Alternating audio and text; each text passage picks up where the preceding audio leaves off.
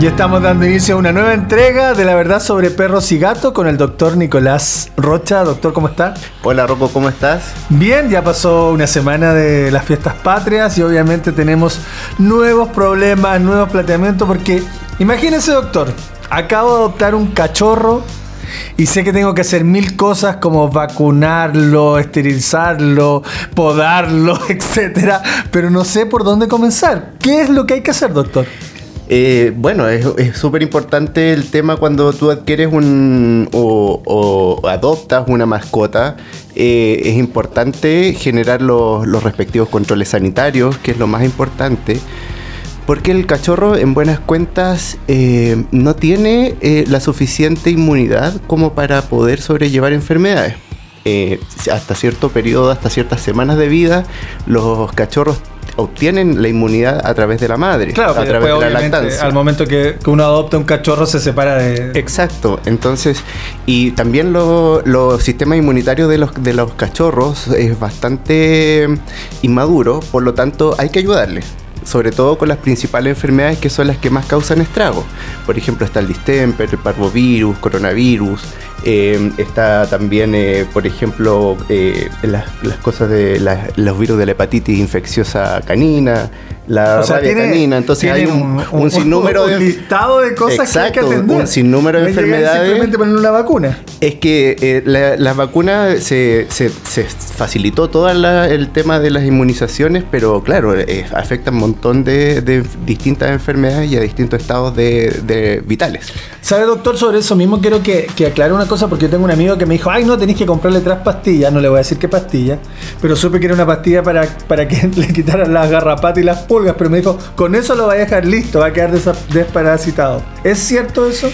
Mira, hay distintos productos en el mercado. Bueno, una, bueno, como está, eh, para recapitular, una, una cosa de manejos son las vacunaciones, que tiene que tener un programa bien, bien determinado y bien estructurado para que quede bien inmunizado.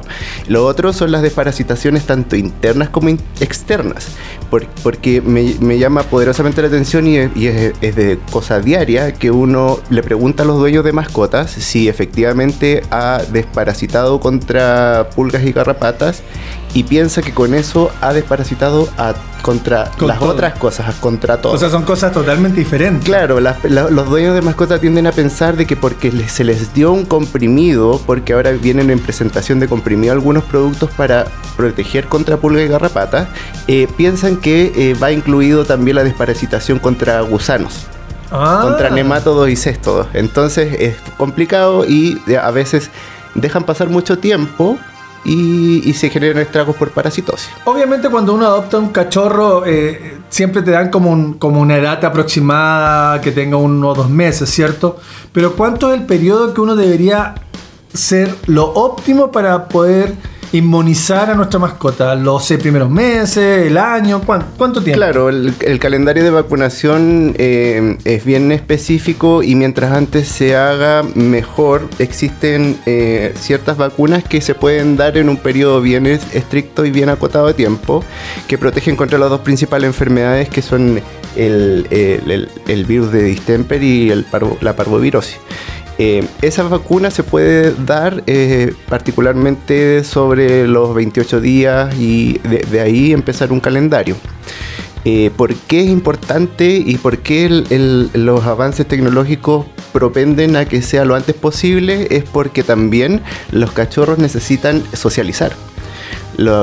mientras antes socialicen y, tengan ese apresto, estamos evitando también problemas conductuales a futuro. Problemas de agresividad, de poco, eh, de poco relación con, otras mascotas, de miedos, entonces usted etcétera. está diciendo que entonces, mientras yo no lo tenga preparado, inmune, con vacunas, con es mejor no es deseable, salga a jugar exacto, con Exacto, es deseable porque, eh, como te decía anteriormente, el sistema inmunitario de los, de los cachorros es bastante débil y eh, estas enfermedades que, por las cuales se protege y se vacuna, están dando vuelta, están dando vuelta y hay periodos, por ejemplo, en la misma plaza, eh, el mismo parvovirus, por ejemplo, que es una gastroenteritis hemorrágica súper agresiva y muy debilitante y puede provocar la muerte de los cachorros por deshidratación, por distintos estragos.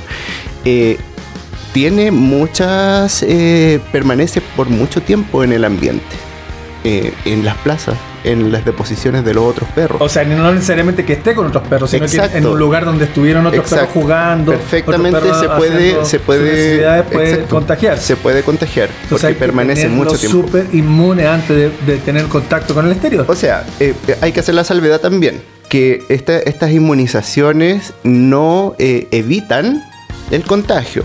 O sea, el perro puede desarrollar una enfermedad, pero lo que estamos haciendo es con tiempo desafiar al sistema inmunitario a presentarle esto para que se sienta, esté preparado. Ah, perfecto. Las vacunas nunca van a, a prevenir el- la ocurrencia de la enfermedad, sino que van a preparar, son preventivas, van a preparar para que se para que la mascota esté eh, monte una respuesta inmunitaria eh, adecuada cuando se expone a ese agente. ¿Y cuándo empieza el periodo eh, de, de vacunación? Yo no sé si tiene que ver también con las estaciones del año, quizás porque se está acercando la primavera y el verano, hay que tratar de proteger a las mascotas de alguna forma, o estoy totalmente equivocado. Los, los calendarios de vacunación en general no, no tienen una fecha de inicio por temporada. Ok. Eh, eh, es más por edad, por estado vital. Y sí tienen que tener alguna separación adecuada de días entre vacunas porque eh, se puede vacunar contra una varias enfermedades, pero también se tienen que esperar una cierta cantidad de días para reforzar esa respuesta inmunitaria. Ah, qué bueno eso, porque también este amigo que me recomendó la pastilla me dijo, no, si llamáis a este veterinario y te pone todas las vacunas en un solo día y te cobra una sola vez. Eso está mal. Eh, mira, es un poco complicado. Yo soy, te- tengo, hay distintos estilos de trabajo. Eh, hay vacunas por distintos laboratorios y fabricantes eh, farmacéuticos que aceptan y se pueden poner a veces vacunas eh, simultáneas. Pero eh, mi estilo de, de- de trabajar es eh, si hay una vacunación doble, que es un refuerzo anual, espero una semana porque a veces ahí ocurren temas de, de alergia o reacciones Ah, adversas a la vacunación. prevenir y- Entonces se, sea, puede, se puede revisar. entre, entre una semana, ca- 14 días, si hubo alguna respuesta adversa.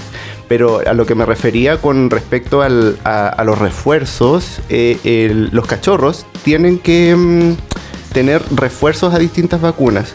Eh, es como un recordatorio para el sistema inmunitario de que estamos eh, a- eh, atacando ciertas enfermedades. Y que están atentos a... Claro, el- es desafiar cada cierto periodo, 21 días, un mes, que estamos tratando de generar respuesta inmunitaria contra esas enfermedades. Bueno, y hablemos un poco como de, de- de semana y de fechas. ¿Cómo sería el calendario de vacunación recomendado? A ver, para perros y para gatos eh, varía un poco eh, contra distintas enfermedades. En el caso del perro, eh, yo por ejemplo recomendaría una vacunación óctuple, sextuple lo antes posible dentro del periodo permitido y, un- y dos refuerzos adicionales separados entre 21 a 30 días cada uno de, la- de las dosis. Y em, también recomendaría la vacunación antirrábica, que esa es, eh, eh, es de hecho obligatoria eh, por temas sanitarios. Y también, tanto para perros y para gatos, la antirrábica es, es obligatoria. Y para el caso de los gatos, hay una distinción que hay que hacer para el caso de ellos, porque eh, la vacuna triple felina, que es contra la que se, com- se combate las enfermedades más prevalentes en el caso de los gatos, eh, también van con una diferencia de 21 a 30 días y son una dosis y después dos refuerzos. Eh, pero hay una vacuna que es opcional que también es buena, es buena para el caso de los gatos, que es contra la leucemia felina. La leucemia viral felina es una, una, eh, una vacuna, una enfermedad muy, muy debilitante para los gatos y, y acorta la esperanza de vida. Pero esa se tiene que eh, aplicar eh, sí y solo si el gato es negativo. Perfecto. Y es sobre todo para gatos que salen. Oiga, doctor, y una pregunta dentro de mi ignorancia. Cuando lo llevo a vacunar a mi mascota, tengo que llevarlo eh, alimentado, tiene que ser ayuno. Discúlpeme, pero estoy teniendo recién al Bobby, entonces quiero entender para no equivocarme. Pues normal. No, de, de, manera normal puede ser como cualquier procedimiento médico, no necesita un ayuno, como el caso de los exámenes de sangre, por ejemplo, los exámenes de ecografía que necesitan un ayuno determinado. En el caso de las vacunaciones, no. Eh, también el caso de las desparasitaciones, eh, no, no, hay mayor contraindicación si es que está con contenido o no el estómago. Eh, de preferencia puede que sea más, más atractivo y que sea más efectivo a lo mejor el que esté con contenido para que no provoque estragos el ah, mismo, la misma pastilla. Perfecto. Y hay una pregunta más. ¿Qué pasa? ¿Puede existir de que las mascotas tengan alergia a las vacunas? ¿Pueden posible, de alguna forma? Existe como todo, en, eh, incluso en los humanos, a distintos fármacos, a distintos productos, puede existir una predisposición individual a generar efectos adversos a la vacunación. Pueden ser... Eh, eh, temas anafilácticos, alérgicos, o pueden ser, por ejemplo, en el sitio de inyección que, que aumente el que coloquialmente se llama un cototito, que, que perdure en el tiempo y que no se, no se resuelva en el corto plazo. Eso eh, se, se describe de repente como reacción adversa. Perfecto. Bien, doctor, ¿y cuáles son las últimas recomendaciones entonces para que nuestras mascotas, especialmente los cachorritos, estén inmunes en este tiempo? Nada, ver, eh, aparte de lo que hemos conversado en esta sesión, eh, sí llamar, llamar poderosamente a, colación a todos los dueños que no, no posterguen esta, en esta temporada las inoculaciones, las inmunizaciones. Eh, son muy importantes. Eh, también eh, parte de la tenencia responsable de mascotas es brindarle todo el bienestar necesario a ellas. Y dentro de eso es preocuparse por la salud, tanto física como la alimentación, como los controles sanitarios, desparasitación, para que tenga un, buen pasar. Entonces les invito a todos a que se pongan al día con las vacunaciones de, de sus mascotas y los controles anuales.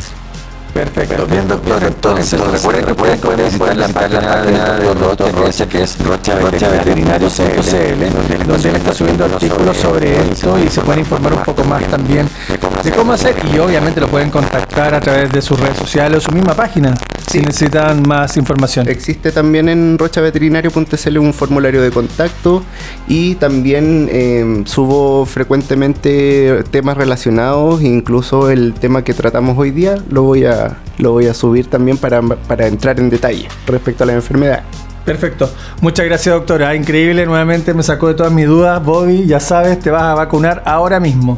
Un abrazo, doctor. Eh, un abrazo y a todos los que nos están escuchando que tengan una bonita semana. Perfecto. Y nos vemos en un nuevo episodio de La verdad sobre perros y gatos.